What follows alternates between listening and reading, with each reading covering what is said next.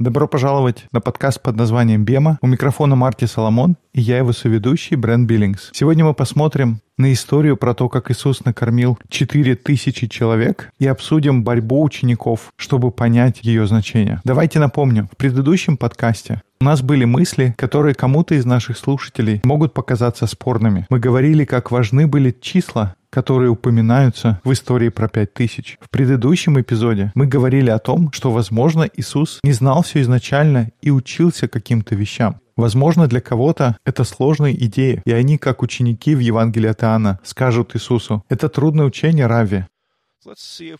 Мы попробуем сегодня посмотреть на еще кое-какие факты и поймем, какая роль отводится цифрам. So our passage today starts. Jesus left there Может, мы можем напомнить краткое содержание предыдущих серий, просто чтобы иметь контекст, где мы сейчас находимся. Ну хорошо, давай обсудим. Что мы обсуждали на прошлом эпизоде?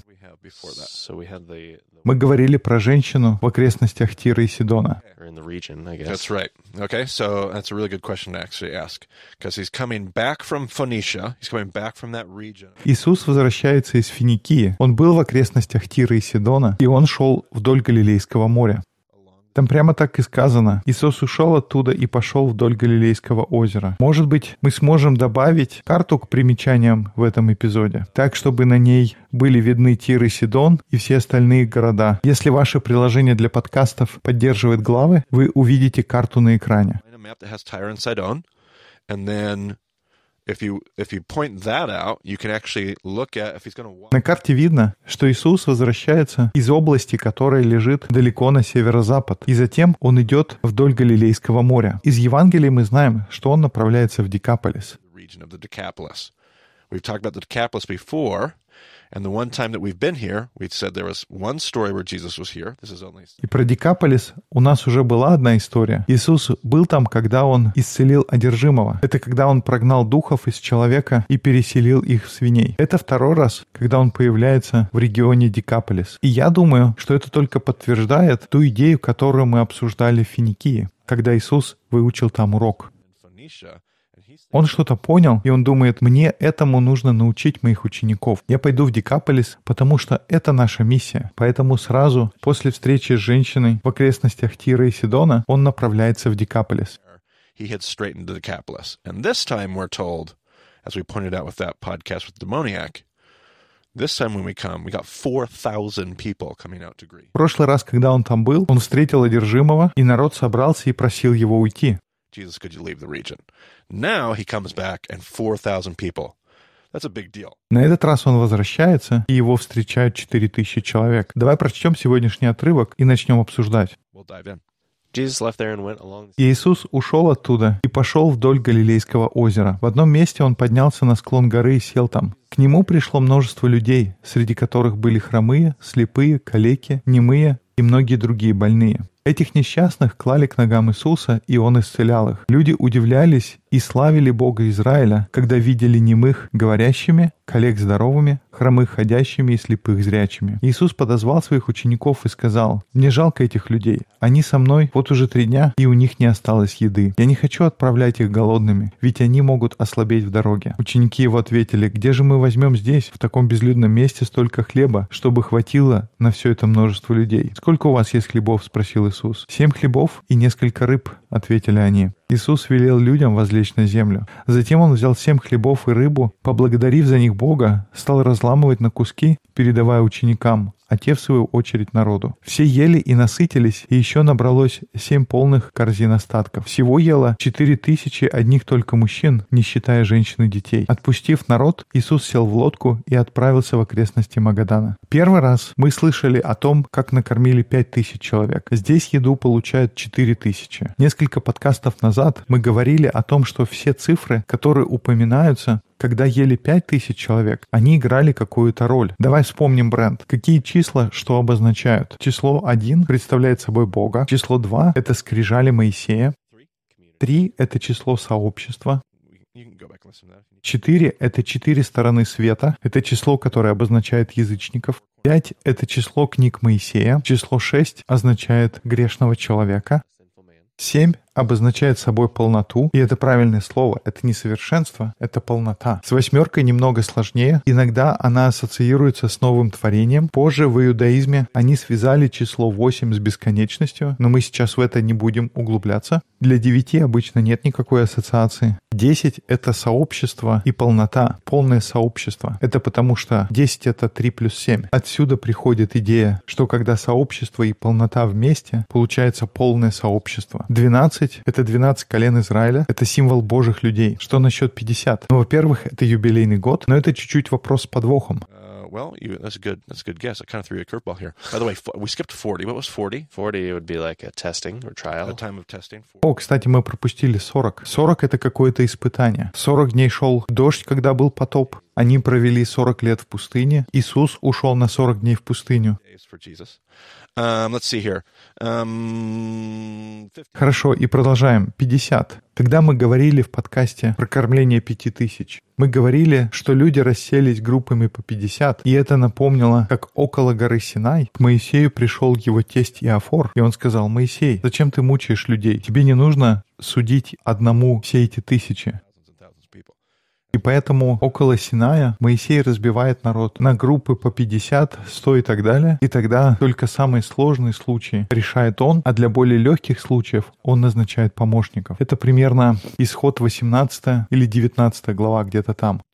19, 19, somewhere in there. Yeah, just just read all. Почитайте исход, вы обязательно наткнетесь на эту историю. В итоге число 50 часто ассоциируют именно с этой историей. Основываясь на том понимании чисел, которые мы только что обсудили, я предположил, что когда Иисус накормил 5000 человек, он использовал закон. Он взял пять хлебов, которые представляют собой пять книг Моисея. Он взял две рыбы, которые представляют собой две скрижали. То есть он берет полный закон, потому что 5 плюс 2 равняется 7. И он дает его ученикам. То есть, еще раз, Иисус берет полный закон, все книги и все скрижали, и дает их ученикам. Его ученики кормят Божий народ, которых сколько было? Пять тысяч. Мы помним, что тысяча — это полное сообщество, три раза помноженное само на себя. И пять представляет собой книги Моисея, то есть это полное сообщество людей, которые следуют книгам Моисея. То есть мы здесь говорим о евреях. And И эти люди питаются законом, тем законом, который они получают от учеников, которые в свою очередь получают это от Иисуса, и все получают больше, чем нужно, потому что потом они набирают 12 корзин остатков. И мое предположение, что Иисус, когда кормил 5000 человек, он хотел донести какую-то более общую мысль. Он этим говорил, что я второй Моисей. Помнишь, как Иисус сказал им рассесться в группы по 50? Они бы сразу же подумали о истории, которая произошла у Моисея с Иофором. И тогда Моисей принес закон с Синая. Это все укладывается во все предыдущие знаки, которые мы видели. Вся эта история становится одним большим ремезом. И я думаю, к чему ведет Иисус, что если вы позволите мне трактовать закон, будете полностью мне доверять, у нас будет вся полнота благословлений для Божьего народа. И сейчас мы попробуем взять те же самые принципы и посмотреть на сегодняшнюю историю, когда он накормил сколько людей? Четыре тысячи. И в каком регионе они находятся? Мы только что сказали. Это Дикаполис. В этом регионе мы не встретим людей, которые следуют пяти книгам. Поэтому там не пять тысяч, там четыре тысячи. Мы только что сказали, что число четыре ассоциируется с язычниками. Это как четыре стороны света. И поэтому, когда Иисус находится в языческой стране, он кормит четыре тысячи людей. Как мы помним, Иисус возвращается в этот регион второй и последний раз. Может быть, он и чаще бывал в Дикаполисе. Но, по крайней мере, то, что у нас есть в Евангелиях, это последний раз, когда он туда пришел. И в этот раз он кормит толпу в 4000 человек. По сравнению с еврейским числом 5000, 4000 — это языческое число. И мы понимаем, что он сейчас в Дикаполисе. Там нет сообщества людей книг Моисея. Там сообщество языческих народов, поэтому мы видим цифру 4. Кроме этого, мы ничего не знаем, сколько было рыб тогда. Судя по всему, Святой Дух не запомнил этот день, что, конечно же, шутка, потому что Святой Дух помнит все. Хочешь, я потом наложу смех здесь? О, это будет как будто мы выступаем на публике. Нет, давай не будем так делать. Достаточно моего смеха, который иногда появляется. Но возвращаясь к этой идее, Святой Дух не включает здесь информацию о том, сколько было рыб. Когда мы обсуждали кормление пяти тысяч, там четко сказано, было пять хлебов и две рыбы. Это книги Моисея и скрижали Моисея. Но если я среди язычников, бренд, имеет ли какой-то вес книги Моисея? Нет. Для них скрижали Моисея имеют какую-то ценность? Нет. Поэтому что у нас остается? Здесь только написано, что было семь хлебов и сколько-то рыб. И мы про семерку говорили, что да, это число полноты, но у него был также языческий оттенок.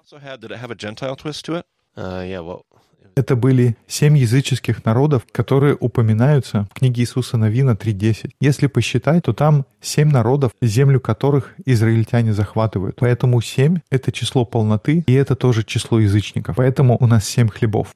Но мы не помним, сколько было рыбы. Интересно, что когда мы говорили про то, как накормили пять тысяч, в еврейской местности, там в тексте были одни еврейские числа. Пять хлебов, две рыбы, двенадцать корзин, пять тысяч людей, в то время как история, которая происходит в Декаполисе, все числа — это только языческие числа, 4 и 7. The point seems И похоже, мысль здесь в том, что когда Иисус получил откровение, услышав ответ сирофиникиянки, он подумал, это знак, моя миссия не только для людей, которые следуют книгам Моисея. И поэтому он возвращается, проходит мимо Галилейского моря и идет в Декаполис. И он хочет научить учеников одному уроку. Он хочет им показать, что меня не только достаточно для еврейских людей, меня достаточно для языческих наций тоже. Если вы говорите, ну это все строится только на этой идее чисел, посмотрите на то, что происходит дальше в Евангелии от Матфея. Если я правильно понимаю, это уже 16 глава. Все верно. Просто хочу сказать, что ученики в обоих историях сталкиваются с одной и той же проблемой. Они ему говорят, ну мы в безлюдном месте, где нам найти столько пищи? I think a lot of us read that and we're like, oh my goodness, I just made the same mistake a second time. The problem is И Я думаю, мы читаем и думаем, ну, они спотыкаются на одном и том же. Но в этот раз проблема, что они в Декаполисе. И они не могут позволить себе пойти к язычникам, заходить их в города и покупать их еду. Здесь нам нельзя ничего есть. Я думаю, что один вопрос — это когда мы в религиозном треугольнике, вокруг нас иудейские города. Но сейчас-то что нам делать? Хороший момент. Давай продолжим читать. Там Иисуса обступили фарисеи и садукеи, требуя, чтобы он показал им знамение с неба. Иисус ответил, «На закате, увидев, что небо красное, вы говорите, будет хорошая погода. А на рассвете, если небо заволокло багровыми тучами, вы говорите, будет буря. Вы знаете, что означают приметы неба, а истолковать знаки времени не можете». Иисус им говорит, «Ребята, вы палец о палец не ударите, чтобы учиться. Здесь перед вами раввин, который пытается вас научить, и вы какие-то основные вещи можете понимать, можете посмотреть на небо, понять, какая будет погода. Но для того, чтобы понять раввинское учение, требуется усилия, которые вы даже не пытаетесь приложить. Злое и развратное поколение ищет знамения, но ему не будет дано никакого знамения, кроме знамения Ионы. И оставив их, Иисус ушел. Okay, so so Jesus has this moment with the uh, who is it that's talking to him? Pharisees and Sadducees. Pharisees. В этот момент Иисус говорит с фарисеями и садукеями. Очевидно, он вернулся, как мы читали в прошлой главе, в пределы Магдалинске или в другом переводе окрестности Магадана. И к нему подходят фарисеи, и они просят от него знамений. Он только что возвращается из похода на другую сторону и говорит им, вам нужен знак? Никакого другого знака, кроме знамения Ионы, вы не получите. И какое-то время назад мы уже говорили о том, что такое знамение Ионы. Матфей неспроста упоминает об этом. На этот раз, в отличие от прошлого отрывка, он не приводит весь диалог про три дня и три ночи. Но здесь момент Иисуса не том, что будет воскресенье. Он вспоминает про Иону, чтобы обратить внимание на связь с язычниками. В нашем первом разговоре несколько эпизодов назад это была тоже наша теория, что Иисус больше указывает на знак Ионы по отношению к язычникам. И это уже, наверное, второй раз, когда его просят о знамении. Иисус такой, вам все еще нужен знак? Вы не понимаете. Язычники уже поняли. Я только что был на другой стороне озера. Язычники понимают, а вы, судя по всему, нет. Поэтому давай продолжим читать. Переправившись на другую сторону, ученики его забыли взять хлебов. Иисус сказал им, смотрите, берегитесь закваски фарисейской и садукейской. Они же помышляли в себе и говорили, это значит, что хлебов мы не взяли. Уразумев то, Иисус сказал им, что помышляете в себе маловерные, что хлебов не взяли. Итак, Иисус обращается к ним, и Он предупреждает их о фарисейской и садукейской закваске. И, во-первых, мы уже говорили, закваска представляет собой что? Uh. Это его учение? Не совсем. В данном контексте, может быть, и это имело смысл, но мы уже говорили, что дрожжи почти всегда символизируют что-то негативное, какой-то грех. Поэтому, когда Иисус говорит «берегитесь закваски», Он, скорее всего, имеет в виду грехи фарисеев и садукеев. И основываясь теперь на том, что мы говорили до сих пор, что это за грех такой у фарисеев, основная мысль в Матфея это мамзеры. С точки зрения Матфея, они не заботятся о тех, кто не свои. Они отвергают людей и не принимают изгоев. И тогда мы видим, как Иисус отправляется на другой берег, кормит 4000 учеников, преподносит ученикам этот урок, говоря, меня достаточно как для евреев, так и для язычников, возвращается обратно, и фарисеи говорят, дай нам знак. После этого тут написано, что и оставив их, отошел. А в следующем стихе уже говорится, что они переправились на другую сторону. Jesus says to them, Beware of the. То, как Матфей здесь записывает, после встречи с фарисеями Иисус обращается к ним и говорит, «Берегитесь их учения, их грехов, потому что они учат, чтобы не делать то, что мы делаем. Мы идем в Декаполис, мы идем к язычникам, чтобы накормить четыре тысячи. Он говорит, берегитесь их закваски. А ученики думают, что проблема в том, что они забыли хлеб. Что же мы будем есть на обед? Давай продолжим читать. Go ahead and pick up where you left off. I'm actually a little unclear. Здесь, кстати, не совсем ясно. Они снова вернулись на другую сторону озера, когда разговаривали. У Матфея здесь другой порядок событий. Мы сейчас будем читать из Евангелия от Марка, и мне кажется, что в Марке с хронологической точки зрения все выстроено гораздо лучше. И есть много споров о том, как согласовать конкретно эту историю в Евангелиях. Похоже, что Матфей пытается выстроить эти события в определенном порядке. Встречу с фарисеями, разговор о закваске и так далее. All of that stuff. Okay. И продолжаю читать. «Уразумев то, Иисус сказал им, что помышляете в себе маловерные, что хлебов не взяли? Еще ли не понимаете и не помните о пяти хлебах на пять тысяч человек? И сколько коробов вы набрали? Не о семи хлебах на четыре тысячи, и сколько корзин вы набрали? Как не разумеете, что не о хлебе, сказал я вам, берегитесь закваски фарисейской и садукейской. Тогда они поняли, что он говорил им беречься не закваски хлебной, но учения фарисейского и садукейского. Если для кого-то было трудно принять наши идеи о важности нумерологии, если кто-то думал, ну что такого важного в числах, братья и сестры, вот подтверждение. Иисус говорит, что эти числа только подтверждают мысль, которую Он хотел донести. Неужели вы не понимаете? Неужели так трудно понять и осознать, о чем говорят эти числа? И Он снова говорит, было пять хлебов и пять тысяч человек, и набрали 12 корзин. Было семь хлебов, осталось семь коробов, когда мы кормили четыре тысячи. Это все построено на числах. Здесь Равин учит их, говоря, неужели вы еще не поняли, почему те цифры, которые мы встречали до этого, все еще вам непонятны? Ну, кстати говоря, здесь Иисус связывает закваску с учением. Это значит, я не совсем ошибся, сказав так раньше. Но, кстати говоря, он связывает это с греховным учением. So Да, точно. pause for just a moment here in the middle of this podcast and just review where we've been in this little string of stories. Сейчас хороший момент сделать небольшую паузу, оглянуться обратно и сделать небольшой обзор о том, о чем мы говорили. Итак, Матфея с 5 по 7 главы мы читаем про Нагорную проповедь. После Нагорной проповеди Иисус встречает различных людей, которые не принадлежат сообществу. Эти люди мамзеры, но Иисуса поражает их вера. Он смотрит на римского сотника и говорит, ни у кого в Израиле я не встречал такой веры. И как будто, чтобы пояснить свою мысль, Иисус отправляется в Декаполис и исцеляет бесноватого. Он берет нечистого из нечистых и потом возвращается обратно, и уже в религиозном треугольнике он учит людей о том, какое Царство Божье. И снова основной мыслью через все его учение проходит тема Мамзера.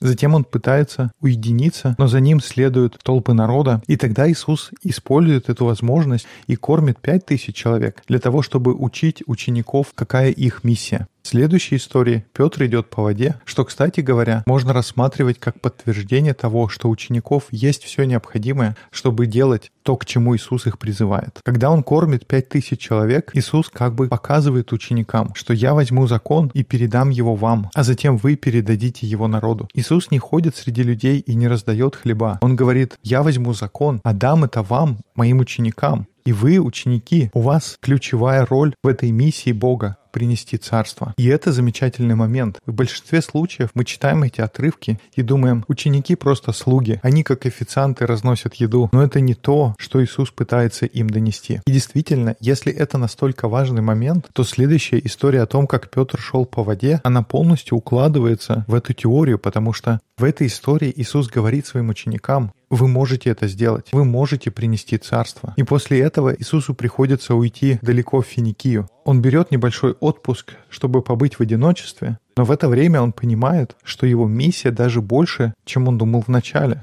Она предназначена не только для потерянных овец Израилевых, но его миссия также для посторонних людей. Кстати, не знаю насчет одиночества, такое ощущение, что женщина постоянно ходила и надоедала им. В конце концов, они не выдержали и подошли к Иисусу и попросили его сделать что-то, чтобы она ушла. Но будем надеяться, что кроме этой встречи у них не было ничего, и им в итоге удалось отдохнуть. Поэтому сразу после этого Иисус идет и применяет урок, который он выучил в тот момент. Иисус применяет этот урок на практике, когда возвращается в Дикаполис, и там кормят уже не пять тысяч, а четыре тысячи. И теперь Иисус говорит ученикам, остерегайтесь греховного учения, религиозного лидерства, которые будут говорить, что так нельзя поступать. Нельзя ходить в Дикаполис, нельзя посторонним приходить к нам, нельзя кормить четыре тысячи человек, не нужно заботиться о мамзерах. Миссия Иисуса полностью согласуется с идеей Матфея о том, что чужаки, они могут стать своими. А сейчас, чтобы добавить вишенку на торте, мы прочтем, как это рассказано в Марке, 8 главе. Эту историю мы не читаем в Матфея, но мне кажется, это будет великолепным дополнением. Брент, можешь, пожалуйста, прочесть? Марка 8, 22 и дальше. Приходят в Вифсаиду и приводят к нему слепого и просят, чтобы прикоснулся к нему. Он, взяв слепого за руку, вывел его вон из селения и, плюнув ему на глаза, возложил на него руки и спросил его, видит ли что. Он, взглянув, сказал, «Вижу проходящих людей, как деревья». Потом опять возложил руки на глаза ему и велел ему взглянуть. И он исцелил и стал видеть все ясно. И, послав его домой, сказал, «Не заходи в селение и не рассказывай никому в селении». Uh oh, Brent. Apparently, Jesus didn't get enough of his little mini sabbatical. You're right. Что здесь происходит? Неужто Иисус и правда плохо отдохнул, как ты говоришь? Женщина преследовала его всю дорогу, и у него теперь не хватает сил, чтобы исцелить человека. Или здесь происходит что-то больше? Может быть, Иисус специально так делает? Он вроде бы исцеляет человека, но на самом деле не исцеляет. Смотри, кстати, он приходит в Вифсаиду, берет слепого, и дальше что? Он выводит его из деревни. Он выводит его, потому что он для него всего лишь наглядное пособие. Я понимаю, что это кого-то может коробить, но нам нужно понимать, что чудеса, которые Иисус совершает, это не для того, чтобы кому-то чего-то доказать. Он берет человека и выводит из деревни, потому что ему нужен реквизит, чтобы показать что-то своим ученикам. Это не то, что Иисусу нет дела до этого слепого, но это не то, почему Иисус остановил свою лодку. В Марке это вообще звучит так, что он как разгневанный родитель. Он говорит, неужели вы не понимаете? Ну-ка давайте причаливать. Они причаливают около Вифсаиды. Он берет первого попавшегося слепого, выводит его за город, и в типичной равинской манере он учит их уроку. Иисус использовал эту встречу как возможность передать важное послание. If you remember, when Jesus tells the disciples to beware of the yeast of the Pharisees and Sadducees, the text Если помните, все началось с того, что Иисус говорит им остерегаться закваски фарисейской и садукейской. И после этого они смутились и начали думать, что это вопрос простой пищи. И тогда Иисус, вы что, смеетесь, что ли? После всего того, что было, когда вы видели, как наелись пять тысяч, как мы встретили женщину в Серафиникии, и потом мы накормили 4 тысячи в Декаполисе. Вы все еще думаете о пище? Брэн, прочти несколько предыдущих стихов. Мы послушаем, как Марк записывает этот диалог. С 14 стиха. «При сем ученики его забыли взять хлебов, и кроме одного хлеба не имели с собой в лодке. А он заповедовал им, говоря, смотрите, берегитесь закваски фарисейской и закваски Иродовой. И рассуждая между собой, говорили, это значит, что хлебов нет у нас. Иисус, уразумев, говорит им, что рассуждаете о том, что нет у вас хлебов. Еще ли не понимаете и не разумеете? Еще ли окаменено у вас сердце? Имея очи не видите, имея уши не слышите и не помните. Этой фразы не было в Евангелии от Матфея. У вас есть глаза, но не видите, и уши, но не слышите. Давай дочитаем. Когда я пять хлебов преломил для пяти тысяч человек, сколько полных коробов набрали вы кусков? Говорят ему, двенадцать. Мне нравится то, что в версии от Марка ученикам требуется ответить на вопрос. У Матфея просто говорится, что Иисус задал вопрос. Но то, как Марк рассказывает, Иисус задает вопрос и ждет от них ответа. А когда семь для четырех тысяч, сколько корзин набрали вы оставшихся кусков? Сказали семь. И сказал им, как же вы не разумеете? В рассказе Марка ясно слышно, что Иисус дает понять, как он разочарован их непониманием. Он их опять спрашивает, сколько корзин осталось. И потом внезапно Иисус говорит, давайте причалим. Он берет слепого человека, выводит за город, исцеляет его, так что он вроде бы может видеть, но на самом деле не видит. Потому что в лодке Иисус как сказал им?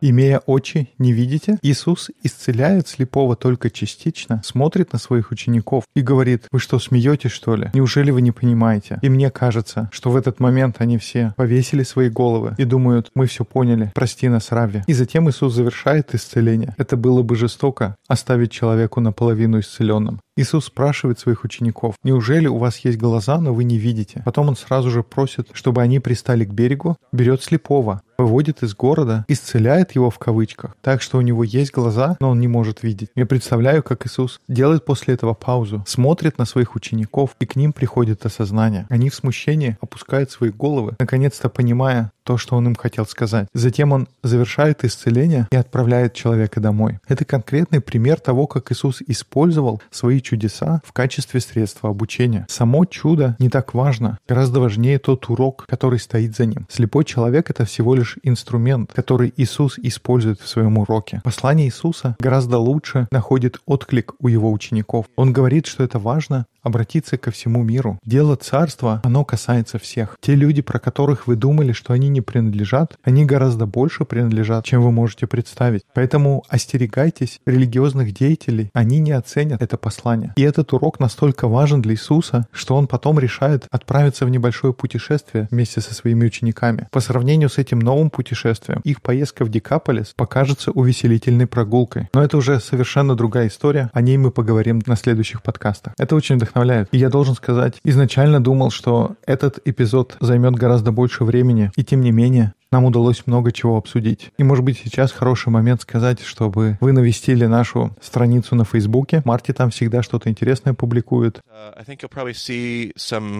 uh. Там же у нас будет объявление о том, что мы собираемся выпускать небольшое информационное письмо. I don't know. When we're recording this, we're a little bit ahead of the haven't really. Наверное, к моменту, когда этот эпизод выйдет, у нас уже будет имя, как мы будем называть такой информационный бюллетень. Что-то типа ежемесячного журнала Бема. Might have to workshop that a little We bit. might have to. But anyway, you're gonna you're gonna see an opportunity. Над названием нам все еще нужно поработать. Но в любом случае, скоро будет возможность подписаться на такую информационную рассылку. Мы хотим иметь возможность рассказывать, что происходит у нас, куда мы едем, какие-то истории о дискуссионных группах. В последнее время их все больше и больше на нашей карте. You seen the map lately, Mr. Brent Billings? I, I enjoy them. Мне наша карта чем дальше, тем больше нравится. It's a tongue-in-cheek reference. But I'm hoping all you listeners have seen the map, И может быть у нас на самом деле еще больше групп. Не все они есть на карте. which is cool. Like, do your thing. That's fine. I, Я как-то обмолвился жене, что у нас есть группа Бема в Куско. Она почитала про Перу, про этот город Куско и сказала, все, мы переезжаем туда. Nice. I like that. To all of our listeners down there in Peru. Ну, посмотрим, как все сложится. Я думаю, они были бы рады, если бы кто-то приехал. Но так или иначе, я был бы очень рад, если у нас был бы список подписчиков, кому можно было отправлять такие ежемесячные новости. Кроме этого, я постоянно получаю письма о том, какие поездки Бема планируются в Израиль, в Турцию. Поэтому я хотел бы возможность в том числе и такую информацию рассказывать. Кроме этого, я думаю, мы могли бы давать календарь наших ближайших поездок и выступлений. Communicate more because that's fun. And there's lots of people out there listening to this thing. A lot more than we. Сейчас очень много людей слушает наш подкаст. Мы никогда не представляли, что он станет настолько популярным. Поэтому мы хотели бы иметь более эффективную организацию. Поэтому, если вы увидите объявление, подписывайтесь на нашу рассылку. Ну что ж, а на этом у нас на сегодня все. Спасибо, что слушали подкаст под названием «Бема». До скорых встреч в эфире. we'll